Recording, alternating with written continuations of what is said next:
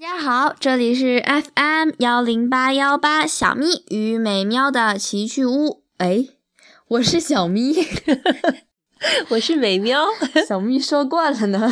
是啊，虽然在小咪不在的时候，我们已经把它悄悄的变成了世界真美妙。不过既然小咪回来了，那我们就继续小咪与美妙的奇趣屋。嗯，今天我们要讲的是，嗯，我们设了一个主题，叫。孟子萌萌哒，呃，小咪最近在看一篇文言文，名字叫什么呀？鱼我所欲也。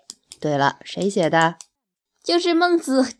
嗯，选自《孟子·告子上》。好吧，小咪，你先来给大家读一遍。鱼我所欲也，熊掌亦我所欲也，二者不可得兼。舍鱼而取熊掌者也。生亦我所欲也，义亦我所欲也，二者不可得兼。舍生而取义者也。生欲我所欲，所欲有甚于生者，故不为苟得也。死亦我所恶，所恶有甚于死者，故患有所不辟也。不辟也，不辟也。如使人之所。欲莫甚于生，则凡可以得生者，何不用也？使人之所恶，莫甚于死者，则凡可以避患者，何不为也？由是则生而有不用也，由是则可以避患而有不为也。是故所欲有甚于生者，所恶有甚于死者，非独贤者有是心也。人皆有之，贤贤者能勿丧耳。一箪食，一豆羹，得之则生，弗得则死。呼而而与之，行道之人福寿；促而而与之，乞人不谢也。万中则不变礼义而受之，万中与我何家焉？为公室之美，妻妾之奉，所食穷乏者得我与？相为身相为相为身死而不受。今为公室之美为之，相为身死而不受。今为妻妾之奉为之，相为生死而不受。相为生死而不受。今为所识穷乏者得我而为之，是以不可以已乎？此之谓失其本心。嗯，累死宝宝了。很长的一篇文章。嗯，我们刚才嗯在看这篇文章的一个赏析的时候，忽然萌生了想要录一期这样的节目。嗯，那么现在我们就来讲一讲这个段落吧，是吧？嗯嗯，好。于我所欲也，这个段落是选自《孟子·告子上》，他讲了孟子的一个非常重要的观点：义重于生。当义和生不能两全的时候，孟子认为应该舍生取义。孟子其实还在《告子上》当中说过另外一句话，叫“修之心义也”，还说“义路也，为君子能由是路”。孟子认为自己做了坏事会感到耻辱，别人做了坏事会感到厌恶，这就是义。而义呢，是有道德的君子必须遵循的正路。那么，于我所欲也的这个段落呀，孟子是用了大家都比较熟悉的具体事物打了一个比方。孟子说：“鱼我想要，熊掌我也想要，不能全要。”那我要熊掌吧。那么生命呢？是我们所珍爱的，义也是我喜欢的，但是我不能全要。那我还是要义吧。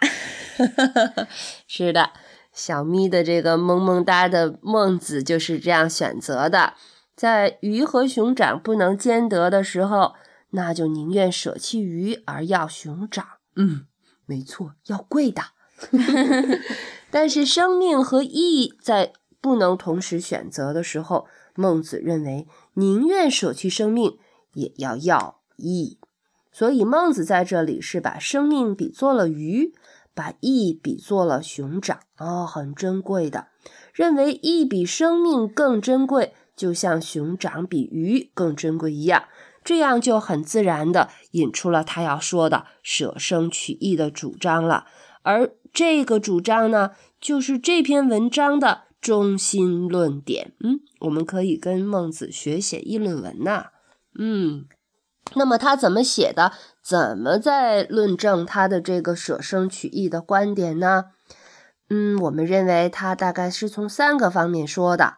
第一，生亦我所欲，所欲有甚于生者，故不为苟得也。死亦我所恶，所恶有甚于死者，故患有所不避也。这几句话什么意思？嗯，怎么说呢？小咪，生命我喜欢，但是我有比生命更喜欢的。什么？对啦，是义，指的就是这个义比生命更让我珍爱的。所以怎么样呢？所以我们不能苟且偷生。哎，也不做会让自己苟且偷生的事儿。死亡我不喜欢，但是有比死亡更让我不喜欢、我厌恶的，就是不义。对啦，所以呢，在这样的时候，嗯，就是碰到了选择死亡，嗯，也不选择不义。对，绝不躲避啊。在面对死亡的时候，如果另一方是不义的话，那我宁愿一死，我也不做不义之事啊。这是从正面来说，义比生更珍贵，两者不可兼得的时候，孟子认为舍生取义。那么他又说了第二层：如使人之所欲莫甚于生，则凡可以得生者，何不用也？使人之所所恶莫甚于死者，则凡可以避患者，何不为也？这几句话什么意思啊？如果没有比生命更为人所珍贵的，那么凡是用来保全生命的手段，恶劣手段哪样不能用呢？如果没有比讨厌死亡更讨厌的事了，那么凡是用来逃避死亡的，我啥事儿不能干呢？哦，言外之之意就是说，这样下去，人们的行为不是就会变得无所不为、卑鄙无耻了吗？嗯，显然这是从反面来论证。义比生更珍贵，两者不可兼得的时候，还是要舍生取义。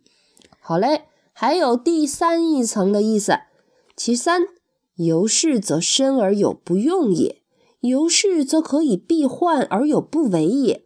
是故所欲有甚于生者，所恶有甚于死者，非独贤者有是心也，人皆有之。贤者能无丧耳。这几句话说什么呀？通过不正当的手段就可以保全生命，但是就是有人倔，他不愿意用。通过不不正当的手段就可以避免死亡，但是还是有人倔，不愿意用。嗯，所以还有比生命更为人们所珍爱的。义，还有比死亡更为让人们所厌恶的不义。不单是贤人有这种重义之心，其实人人都有，只是呢，贤人没有丧失罢了。嗯，所以这是用又用了一些事实来论证义比生更珍贵。哎，有的人这样，有的人那样，是吧？哎，所以用孟孟子在这一段落当中，他是通过啊。义比生更珍贵，两者不可兼得的时候，人们就会选择舍生取义。哟，通过这样的一番论证方式，那么他的舍生取义的观点就成立了。可是孟子没说完，他觉得这还不够充分，他又说：“一箪食，一豆羹，得之则生，弗得则死。呼而而与之，行道之人弗受。”错而而与之，岂人不屑也？箪是什么呢？古代盛饭的圆形的竹篮子。豆是什么呢？古代盛肉的或者其他食品的器皿。呼尔是什么意思？大声呼喝着。嗯，错儿呢？用脚踢着。哦，这几句话说的是，只要得到一小筐饭、一小碗汤，明明就可以保全性命，但是而且如果不得的话，你就会死。嗯，但是如果是轻蔑的呼喊、呼喝着给别人吃，那哪怕是非常饥饿的过路人，他也不愿意要。如果是用脚踢给别人吃，那就连乞丐也不想要了。嗯，那么其实孟子举的这个例子，在《礼记·谈公》当中也有一段类似的，说：“齐大饥，前敖为食于路，以待饿者而食之。有饿者蒙昧及履，贸贸然来。前敖左奉食，右指引，曰：‘嗟来食。’扬其目而视之曰：‘余谓不食嗟来之食，以至于斯也。’人厌恶，所以宁愿饿死，也不愿意接受别人侮辱性的施舍。啊，刚才那一小段是《礼记·谈公》的故事，讲到了一个叫啊钱敖的人，他在道上给一些人准备这个东西吃啊。那时候正是齐国大饥荒啊，所以本来他是好心。有饿的人呐，哎呦，这这个衣服啊、鞋子啊都耷拉，这都都已经没什么形了哈。来了，可是呢，这个叫钱敖的人一手拿着吃的，一手拿着喝着，就喊了：“嘿，来吃啊！”哟，这个要来吃饭的人听了以后，扬其目而视之，哈，眼睛瞪起来了，然后说道：“我不吃嗟来之食。”想想我们每天打饭阿姨就是跟我们这么 说：“吃饭啦！” 打饭阿姨还是很意气昂扬的，呃，招呼大家吃饭哦。她跟这个可不一样啊，你这样会让打饭阿姨很伤心的。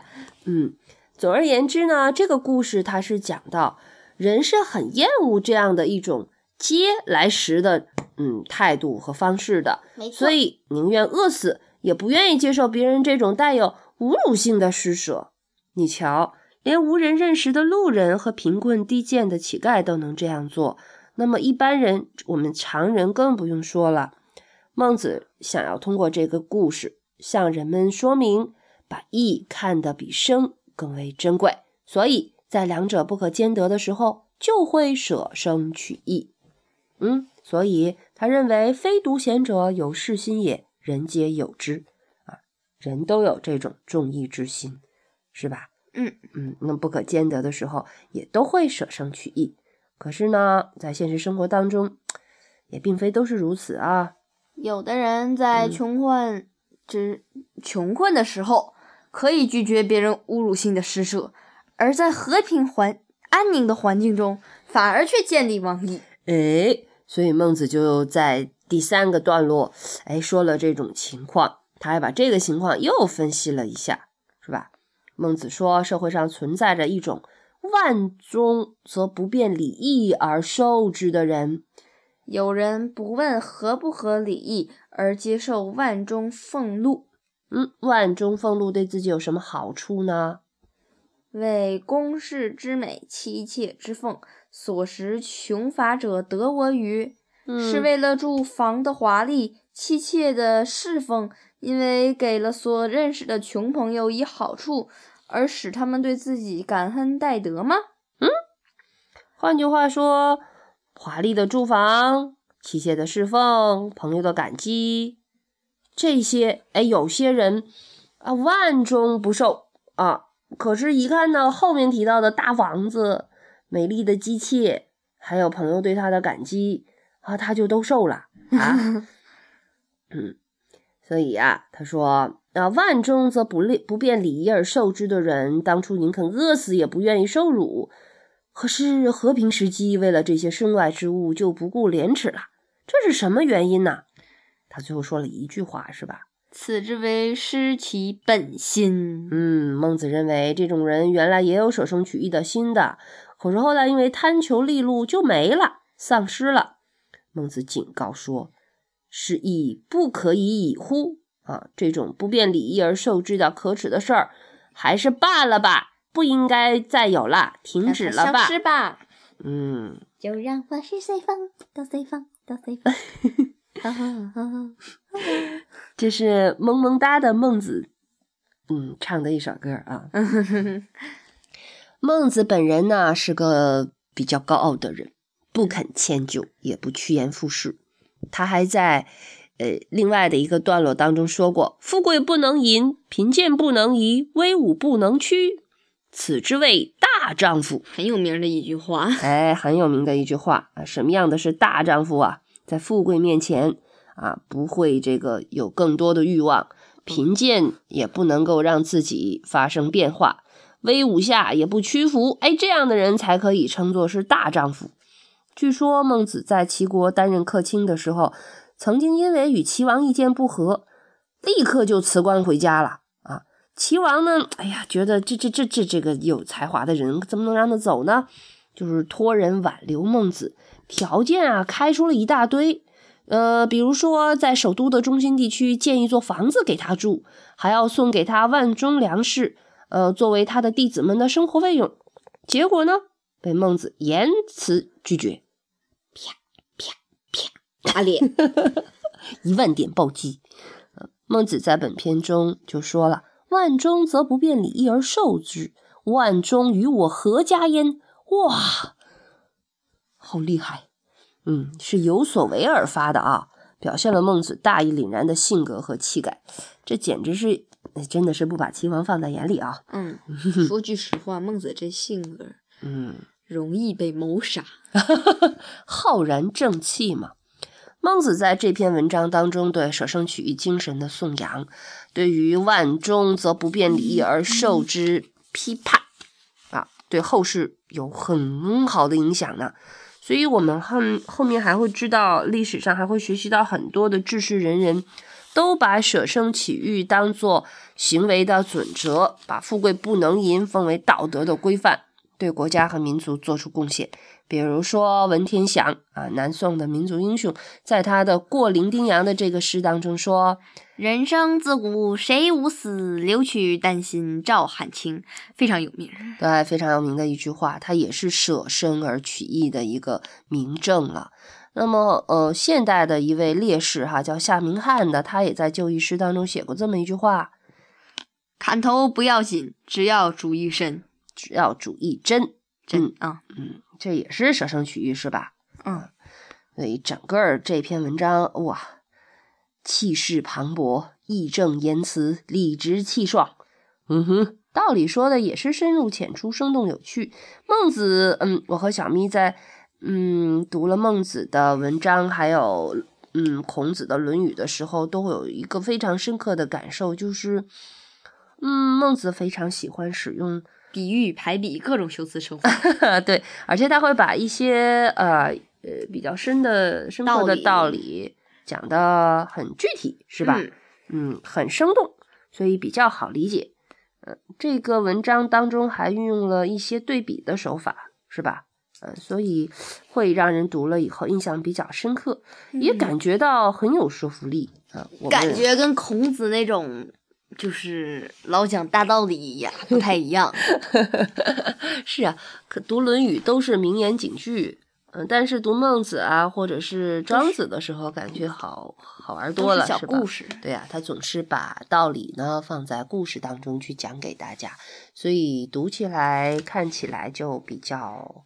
开心，嗯，那么今天我们的孟子萌萌哒讲的是“鱼我所欲也”，就到这儿啦。嗯，希望大家都能正式阅读一下。对，“鱼我所欲也”选自《孟子告子上》，希望大家也去听了我们的小电台，别被小咪。给带跑偏了，好的，那么今天就到这里啦，拜拜，拜拜，晚安，招牌的么么哒。